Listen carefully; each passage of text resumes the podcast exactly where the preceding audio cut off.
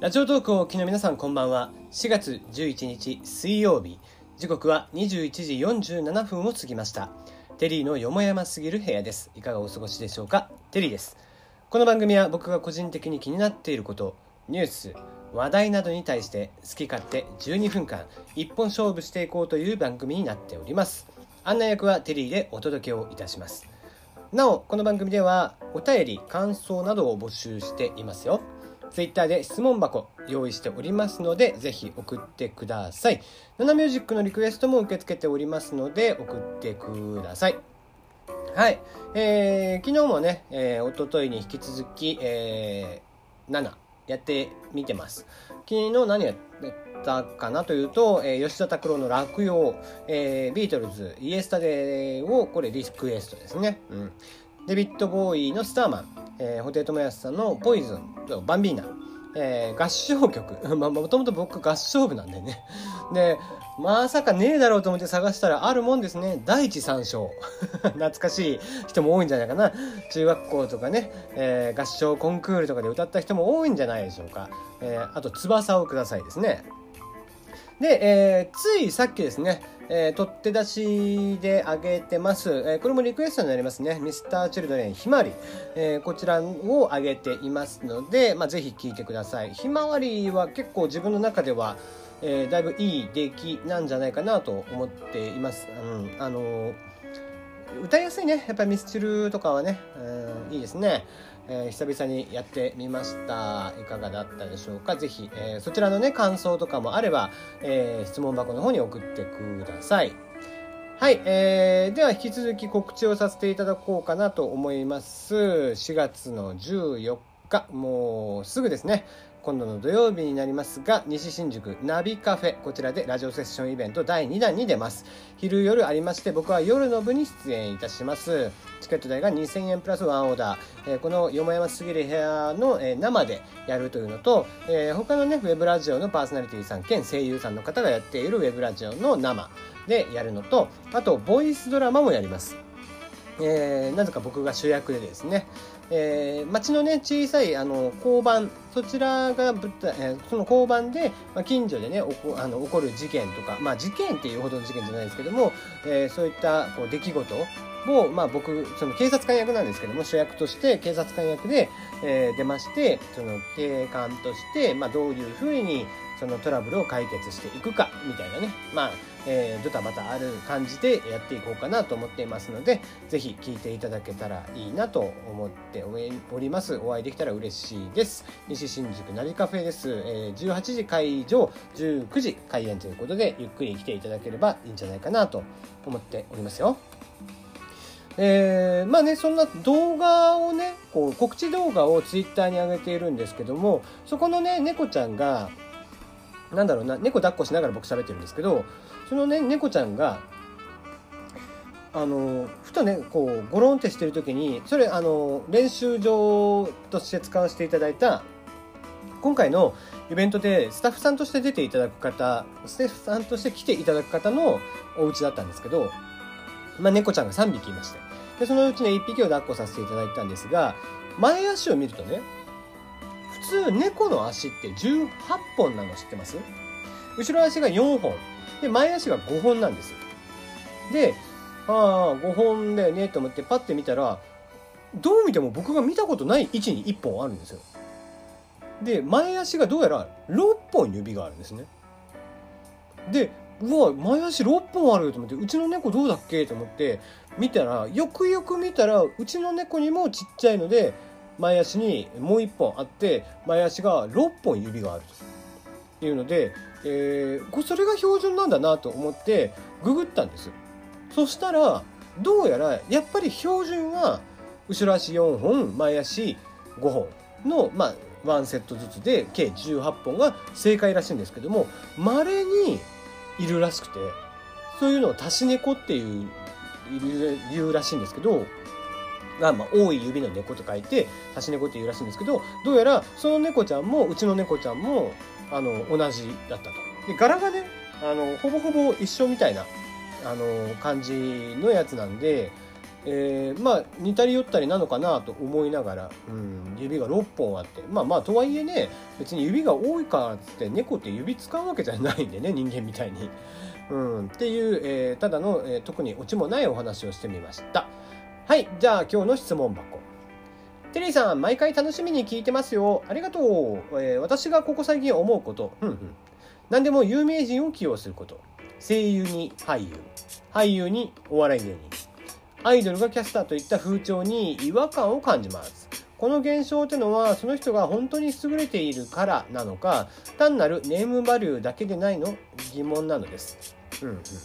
だって見と、えー、その道一筋で頑張ってる人はきっとやるせない思いでしかないと思います。まあ紐をたどっていけばそんな元政、えー、元〇〇政治家が国を動かしていること自体が疑問ですけどと。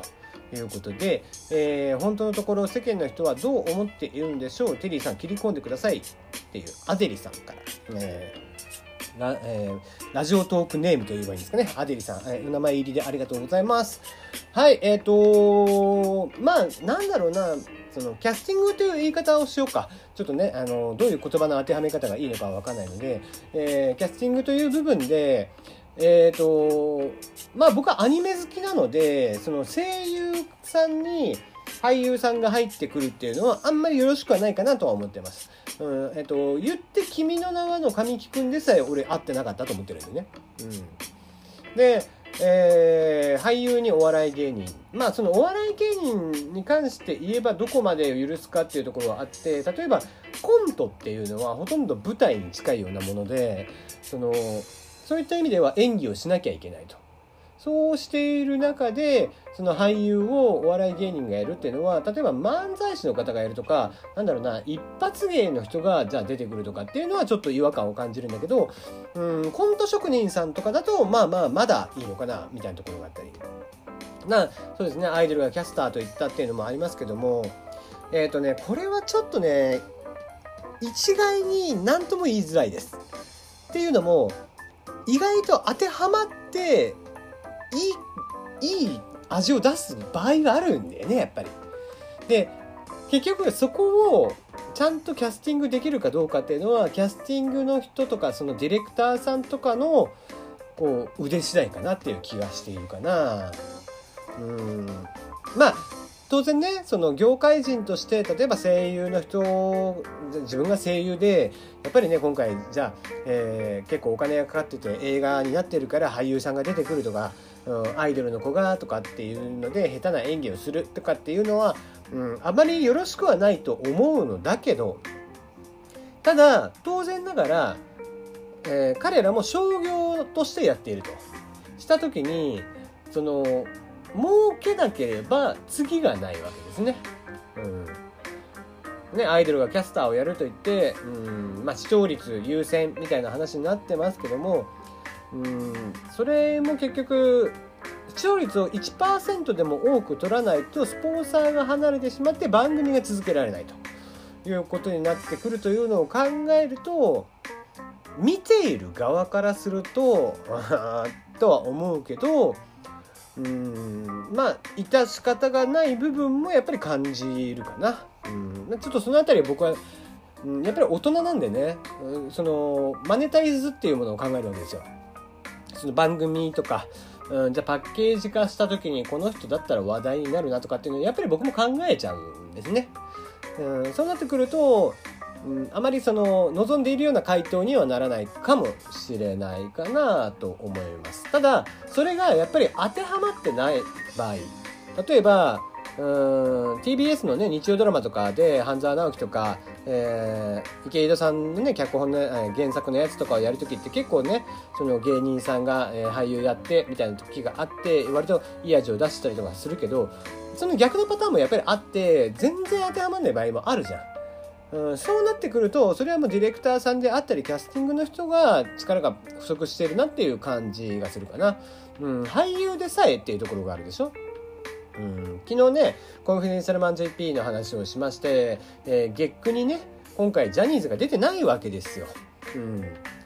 こうジャニーズの中で演技がうまい子なんて一握りなわけでそうした中でじゃあ、えー、タレント俳優をやっているっていうジャニーズの子たちが出たらじゃあ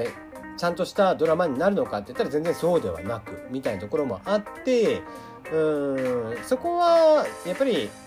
その作品の、まあ、制作委員会もしっかりですけどキャスティングの人ディレクターさんあたりが、うん、ちゃんと意図があってこの人が本当に当てはまると思って選んだのであればまあ仕方がないかなという感じですね。うん、まあ難しいよねこの辺りは。うん、本当にねへったくそな人もいるからね特にアニメなんかは、うん、マジでやめてって思うことも多々ありますが、うん、そうは言ってもっていうところもやっぱりあってこう難しいお話になってきますな。うんまあでも、えー、下手くそな場合には下手くそって言うけどね、僕は。はい、えー、質問ありがとうございました。はい。えー、あ、もうこんなことをしてるうちにあと1分しかねえや。えー、今日の話題1個だけいきましょう。漫画村。えー、著作権侵害で Google 検索から消える。一部では閉鎖説も。ということで、えー、漫画のね、違法アップロードサイト、えー、海外サイトになります、海賊版サイトになりますが、漫画村がね、えー、今日から Google 検索でもう出てこなくなりました。